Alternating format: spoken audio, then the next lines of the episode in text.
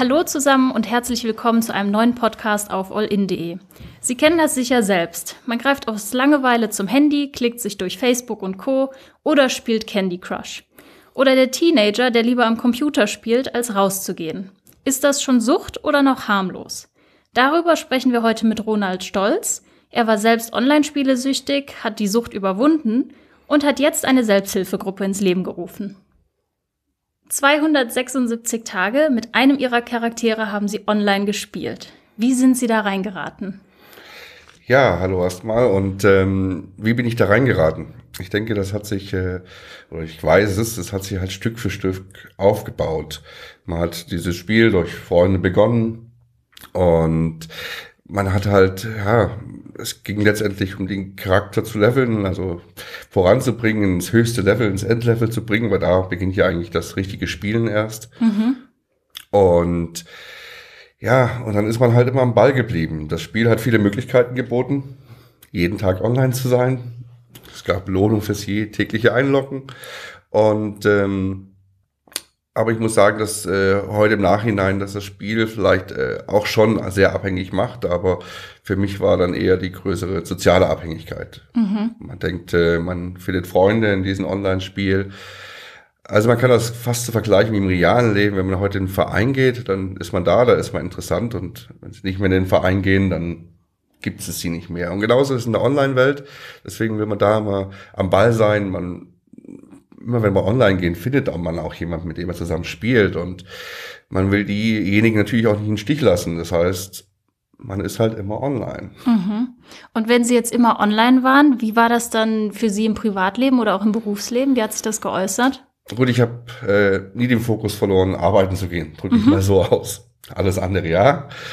Also ich musste meine Infrastruktur beibehalten und das war halt immer die Arbeit. Durch die Arbeit kam Geld und aber alles andere ging dadurch schon in die Brüche. Mhm. Ob äh, Beziehungen, ob es finanziell war, ob es Freunde waren, weil man halt sich in der Online-Welt bewegt hat. Und man dachte, man hat halt da die Freunde. Und da warten die Leute, da freuen sich die Leute, wenn du kommst. Und man verschwindet halt so ein bisschen diese Welt, weil man, da ist man halt willkommen, egal wann und zu jeder Zeit und egal mit welchem Thema. Und es ist nicht wichtig dabei, ob ich dick, ob ich dünn bin, ob ich schön oder hässlich bin, groß oder klein bin das spielt da alles keine Rolle, sondern man ist halt die Spielfigur und man unterscheidet halt nur ein Spiel, bist du ein guter Spieler oder bist du ein schlechter Spieler. Mhm. Und wie war das mit Ihrer Familie? Haben die da versucht, sie auch rauszuholen oder zu animieren, wieder ins reale Leben zurückzukommen? Es gab da sicherlich schon Ansätze, ja, wo man sagt, musst du die ganze Zeit vor dem Ding da hängen und das, aber man ist dann halt so mehr in diese Lügenwelt eingestiegen. Man hat sich oft krank gemeldet, also bei Freunden oder Familie, wo man sagt, es hat keinen Bock oder man hat kein Geld und man hat immer viele Ausreden empfunden. Und man hat natürlich immer gesagt, Mensch, andere gehen Fußball spielen draußen, ich spiele halt am PC, es ist ein Hobby. Ja, und irgendwann hat man halt diesen Bezug verloren und irgendwann haben sich die Freunde weniger gemeldet. Man hat die Familie ein bisschen mehr vernachlässigt und so hat sich das Stück für Stück halt entfernt. Und wie haben Sie es dann am Ende da rausgeschafft? Das war sicher nicht einfach, oder? Es war nicht einfach und es war ein sehr langer Weg. Vielleicht würden manche das als Suchtverlagerung betonen. Ich habe mich halt mehr in die Arbeit gestürzt und äh, gut, ich habe einen Beruf, der mir viel Spaß macht und habe da einfach viel, viel, viel Zeit investiert und Stück für Stück habe ich halt gemerkt, dass diese Welt auch ohne sich, also ohne mich sich weiter dreht, also in diese Online-Welt, dass das Ganze ohne mich funktioniert und wenn ich nicht mehr da bin, dann meldet sich auch keiner mehr, weil ich bin ja nicht mehr in dieser Online-Welt drin und dann existiere ich für die anderen auch nicht, die weiter in dieser, Online-Welt sind. Mhm. Und so habe ich halt den Abstand letztendlich für mich Stück für Stück für Stück gewonnen. Und dabei haben Sie dann auch wieder ein Stück Ihrer Familie wahrscheinlich zurückgewonnen, oder? Ja, schon. Es hat sich gut alles im Leben geändert. Ich habe mein Leben einfach nochmal neu aufgewickelt. Mhm die Beziehung dadurch in die Brüche ging. Gut, es kam eine andere Beziehung, wie das heutzutage halt also ist. Ich habe mich nochmal neu auf die Schulbank gesetzt. Ich habe eine Umschulung gemacht, ich habe einen anderen Beruf gelernt. Ich habe eigentlich mein Leben so ein bisschen angepackt, so wie ich das für mich wollte, für mich glücklich bin und so wie ich das haben wollte. Und die Motivation, ja, die muss ich halt ein Stück für Stück erarbeiten. Ähm, können Sie denn heute hin und wieder noch zum Spaß spielen oder sagen Sie, nee, das möchte ich möchte ich einfach nicht. Also Himmels Willen, ich spiele heute immer noch, äh, aber halt für mich mal, gut, ich habe wenig Zeit. Mhm. Mittlerweile durch was ich tue, natürlich noch weniger Zeit jetzt, um anderen Menschen zu helfen, aber ich spiele schon noch, weil erstens möchte ich dranbleiben. Zweitens möchte ich jetzt auch, wenn ich anderen Menschen helfe, auch wissen, was spielen an die Kinder, was, was ist aktuell so. Will mich auch ein bisschen reinversetzen, um das Ganze auch ein bisschen zu verstehen. Aber auch mal, wenn schlechtes Wetter ist, setze ich mich auch mal zwei, drei Stunden davor und zock einfach, aber nicht mehr, äh, schon noch in der Online-Welt, aber nicht mehr mit anderen Spielern zusammen, sondern einfach nur für mich, mhm. für mich alleine, einfach ein bisschen zum, zum Runterkommen, ein bisschen so, aber es ist eher selten, wenn es zwei, drei, vier Stunden die Woche sind. Es ist sehr viel. Mhm. Und Sie haben es ja schon angesprochen, was gerade so aktuell ist an den Spielen. Glauben Sie, dass sich die Spielewelt auch so ein bisschen verändert hat, weil es viel größer ist als früher und dass man vielleicht auch schneller da reinrutscht? Ähm, ja, man muss, man muss man dazu sagen, die Spielewelt hat sich ganz, ganz arg verändert. Ich habe damals World of Warcraft gespielt und ich muss sagen, die Spielewelt war damals schon riesig. Ja, also zu meiner Zeit, wenn wir jetzt einfach kurz zehn Jahre zurückgehen, hatte auch World of Warcraft schon 14 Millionen Mitspieler. Und die Zeit hat sich nun mal ein bisschen verändert. Klar, wir leben im Zeitalter von den Lootboxen. Und man muss ein bisschen sagen, das hat auch ein bisschen was mit der Generation zu tun. Also ich bin ein 80er Baujahr und ich habe da mit 20 meinen ersten PC gehabt und äh, da habe ich angefangen zu spielen. Man hat auch nicht das riesige Geld gehabt. Das heißt, man musste sich um das Spiel hin auch noch ein bisschen beschäftigen mit der Technik am PC. Ja, mit der 90er Generation, da war es dann schon alles so im pubertären Alter, wo die Kinder, sage ich mal, den PC hatten und äh, das Handy hatten und Jetzt in der 2000er Generation, wenn man das Baujahr sieht, wachsen die Kinder einfach mit dem Handy in der Hand schon auf und man muss nicht mehr denken, man muss sich bloß noch äh, einloggen und man muss all das nicht mehr, muss das technische Know-how auch nicht mehr haben. Und äh, ist die nächste, das nächste Zeitalter ist angekündigt, das ist das Cloud Gaming. Das heißt, es kommt auch nicht mehr darauf an, was ich für einen PC zu Hause stehen habe, sondern ich kann mich von überall einloggen und das wird jetzt die Zukunft sein auch, ja. Glauben Sie denn, dass das jetzt auch schon früher anfängt, wenn man hört, dass Kinder im Kindergarten schon ein iPad haben, mit dem die ja im Prinzip schon spielen könnten? Ich denke, dass es früher anfängt, ja, weil wir haben ein großes Problem, das finde ich, das ist die Aufklärung. Bei den Erwachsenen, wir können jetzt noch nicht mehr die Kinder von den Kindern reden, die betroffen sind, sondern wir müssen bei den Vorbildern anfangen. Das sind gerade die, die Eltern. Jetzt ist es eher gerade so die, die ganz, äh, die Eltern von den Eltern, muss man sagen, die Generation, die sich eher Gedanken machen um ihre Enkelkinder. Die Generation der Eltern jetzt, die sieht das noch ein bisschen lockerer, weil sie waren ja selber in der Zeit und haben selber gezockt.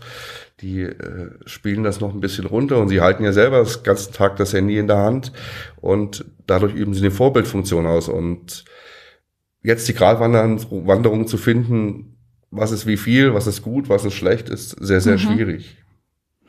Und ähm, wenn man heute an Spielesucht denkt, habe ich das Gefühl, assoziiert man das oft mit Jugendlichen, die eben zum Beispiel Fortnite oder andere Spiele eben spielen. Fängt das mit dem Smartphone vielleicht auch bei älteren Leuten nicht eben genauso an? Also unabhängig vom Smartphone mit PC genauso. Also ich habe in meiner Spielkarriere, muss ich sagen, wirklich alles erlebt.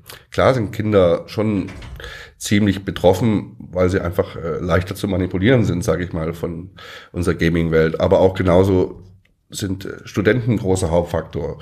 Aber es sind genauso auch ältere Menschen. Ich habe äh, viele Geschäftsleute erlebt, die vielleicht nicht so erfolgreich waren in ihrem Job und das halt toll fanden, dann 20, 25 Leute in einem Online-Spiel zu führen. Aber auch genauso Rentner, die gerne am hier ein Handy spielen und gerade Candy Crush haben Sie vorhin erwähnt oder sonstige kleine Spiele spielen, weil sie einfach mit ihrer Zeit nichts mehr anfangen zu wissen. Also es, ist, es betrifft schon jede Generation sicherlich in unterschiedlichen Prozentzahlen, aber es ist wohl schon jeder betroffen. Mhm. Und jetzt wurde, glaube ich, in der, seit dem letzten Jahr ungefähr die Video- und Online-Spielsucht von der Weltgesundheitsorganisation als Krankheit anerkannt. Ist das ein wichtiger und richtiger Schritt? Da bin ich geteilter Meinung. Ich finde es ja, dass es eine Möglichkeit es gibt, Betroffenen zu helfen. Zu meiner Zeit gab es das noch nicht. Mhm. Auf der anderen Seite fehlt die Erklärung wieder dazu, also wieder die Aufklärung dazu, weil ich kriege viel Kontakt äh, von betroffenen Eltern, meistens wenn es zu spät ist. Aber auch so die ersten Fragen ist, ja, es gibt ja jetzt als Krankheit, ab wann ist man spielsüchtig, wie viele Stunden muss ich spielen, damit es süchtig ist. Also wir wollen halt ganz, ganz schnelle Antworten haben und das können wir einfach meiner Meinung nach nicht so geben. Vielleicht sieht die Wissenschaft das anders. Ich bin kein Arzt, aber jeder Fall ist einfach unterschiedlich. Und ich, schön, ich persönlich sehe das schon so, dass die Spielsucht äh, vielleicht zu 70 Prozent gefühlsmäßig äh, nur ein Symptom aus anderen Sachen ist, aus Depressionen, aus sozialen Ängsten, aus äh, Mobbing in der Schule, aus Stress mit den Eltern und einfach diese Flucht in diese Welt ist. Mhm. Und jetzt haben Sie ja die Selbsthilfegruppe ins Leben gerufen. Wie kam es dazu? Letztes Jahr, November, wie so schöne Geschichten halt beginnen, ne, an so einem regnerischen Abend, habe ich mich vors Internet gesetzt und habe mich einfach mal für die Thematik interessiert, weil ich gerade irgendeine Sendung gesehen hatte und habe einfach geguckt, was es so gibt. Und habe eigentlich nur festgestellt, äh, dass so Hilfe, ja, so, so Richtung München, Berlin, aber hauptsächlich sich in Nordrhein-Westfalen bildet, also die, die alles, was mit Sucht zu tun hat, auch mit Spielewelt zu tun hat, dann kommst du halt meistens immer in Nordrhein-Westfalen aus. Und habe halt festgestellt, es gibt nichts. Also ich will jetzt nicht verallgemeinern, dass es nichts gibt, aber zumindest, wenn ich es nicht öffentlich finde und nicht in der Online-Welt vorhanden ist, dann gibt es es einfach nicht. Es kann sein, dass es regional sicherlich äh, Hilfemöglichkeiten gibt, aber es ist nun mal so, wenn es im Internet nicht zu finden ist und außerhalb nicht, dann existiert es einfach nicht. Und das möchte ich einfach ändern. Und was bieten Sie da den Betroffenen und vielleicht auch den Angehörigen an? Also ich möchte mich erstens als Schnittstelle sehen, äh, um zu vermitteln zu Facheinrichtungen, zu Psychologen und so weiter, was ein bisschen schwierig ist, weil alles noch Richtung Selbstzahler geht. Aber ich möchte erstens biete ich die Selbsthilfegruppe für Angehörige an, da möchte ich äh, Aufklärung machen, da möchte ich zeigen, äh, was die Kinder machen, da möchte ich äh, zeigen, dass die, die Eltern ihre Kinder verstehen, aber ich möchte da jetzt nicht belehrend wirken, sondern man soll sich, die Eltern sollen sich untereinander austauschen. Ich bin natürlich gerne bereit, auch in Einzelgesprächen meine Geschichte zu erzählen und meine Gedanken dazu sagen. Ich bin kein Arzt, ich muss auch vorsichtig sein natürlich, was ich tue. Mhm. Ich möchte da äh, mich auch nicht, gar nicht festlegen, aber ich möchte Menschen zumindest eine Richtung zeigen, welchen Weg man gehen kann. Und bei den Betroffenen ist es nicht anders. Da möchte ich auch da sein. Ich kenne all diese Situationen, ich kenne all die Lügen, ich kenne all die Ausreden. Ich kenne, ich weiß, wie man sich fühlt und ich weiß, wenn dann die Leute auf den Sack gehen und sagen, jetzt komm endlich, jetzt lass den PC aus. Und da möchte ich einfach auch da sein und auch das Verständnis entwickeln und auch helfen. Und wie erkennt man denn überhaupt, ob jetzt ein Angehöriger oder vielleicht sogar man selbst spielesüchtig ist oder sein könnte, dass man sich dann im Endeffekt an sie wenden kann? Da spielen verdammt viele Faktoren eine Rolle. Das kann ich gar nicht so äh, pauschalisieren. Ich sag mal, solange die Infrastruktur funktioniert, das heißt, äh, wenn wir jetzt mal den Teenie nehmen, äh, der, ich sage immer, online spielt, solange die Noten, sage ich mal, in Ordnung, solange er in die, regelmäßig in die Schule geht, solange äh, vielleicht am, am Essen der Eltern mit teilnimmt und die Unternehmung stattfindet und er trotzdem in Vereine geht und die soziale Umwelt wahrnimmt, ist das alles noch irgendwo im Rahmen wenn es da irgendwo Einbrüche gibt, dann spätestens sollte man sich mhm. Gedanken machen. Also man muss das Spielen gar nicht komplett sein lassen. Es muss nur ein bestimmtes Maß sein. Es sollte ein bestimmtes Maß sein, weil es ist ja auch nicht jeder, der online ist oder der online spielt, äh, süchtig. Das ist äh, Quatsch, aber wie gesagt, man sollte einfach, mein, mein Ziel ist es, das Bewusstsein ein bisschen zu wecken, was wir da eigentlich tun, in welchem Maße wir es tun, wie man es vielleicht eindämmen kann. Und äh, deswegen kann ich immer Eltern das mit sehr an die Hand geben, ist, ist dieser Mediennutzungsvertrag. Den finde ich eine schöne Alternative, weil beide können ihr Recht durchsetzen. Ich sage, um das ein bisschen kontrolliert, ja, um das ein bisschen zu steuern letztendlich. Mhm. Aber auch, muss ich sagen, ich habe mich in letzter Zeit mit den E-Sport-Vereinen beschäftigt. Ich finde es auch nicht schlecht. Momentan geht es in der Wirtschaft um die Gemeinnützigkeit, aber unabhängig davon finde ich, dass äh, E-Sport-Vereine auch nicht schlecht sind, weil Eltern bekommen eine Erziehungsmethode an die Hand letztendlich, indem man sagen kann, okay, äh, du kannst in den E-Sport-Verein gehen, da kannst du drei, vier Mal die Woche vielleicht drei, vier, fünf Stunden zocken gehen. Und zu Hause dann halt nicht. Also die Eltern haben, kriegen auch eine Erziehungsmethode an die Hand. Und in den E-Sport-Vereinen, in den meisten, die ich jetzt kennengelernt habe, wird auch darauf geachtet, wie sind Spieler, wie sind die Umgangsformen. Und äh, Spielen ist ja nicht nur negativ, Spielen hat auch mit Organisation, Organisationsvermögen zu tun, mit Reflexen, mit Kombinationsvermögen, mit wie spiele ich mit anderen Spielern, die Teamfähigkeit. Also es hat auch positive Aspekte. Mhm. Können Sie vielleicht für die Zuhörer gerade mal erklären, was ein E-Sport-Verein genau ist und was der so macht? Da müsste ich mir jetzt ganz schön weit in die Materie reinlegen, aber ein E-Sport-Verein ist eigentlich nichts anderes wie der normale Verein in der Realität, nur dass man das Ganze von einem PC oder von einer Spielekonsole aus macht. Also wie zum Beispiel am bekanntesten sind schon natürlich das Counter-Strike, da gibt es ganz viele E-Sport-Vereine. Es gibt aber auch äh, die Oberbasketballmannschaft, die einen E-Sport-Verein hat, oder der äh, äh, Bayerische Fußballclub, der einen E-Sport-Verein hat, wo man einfach an der Konsole oder am PC die Spielfigur auf dem Spielfeld steuert. Tja, und alle Infos für Spiel- und Mediensüchtige, aber auch die Angehörigen finden Sie auf der Internetseite die-letzte-quest.de. Vielen Dank, Herr Stolz, für das Gespräch und Ihnen viel Erfolg mit der Selbsthilfegruppe. Vielen Dank.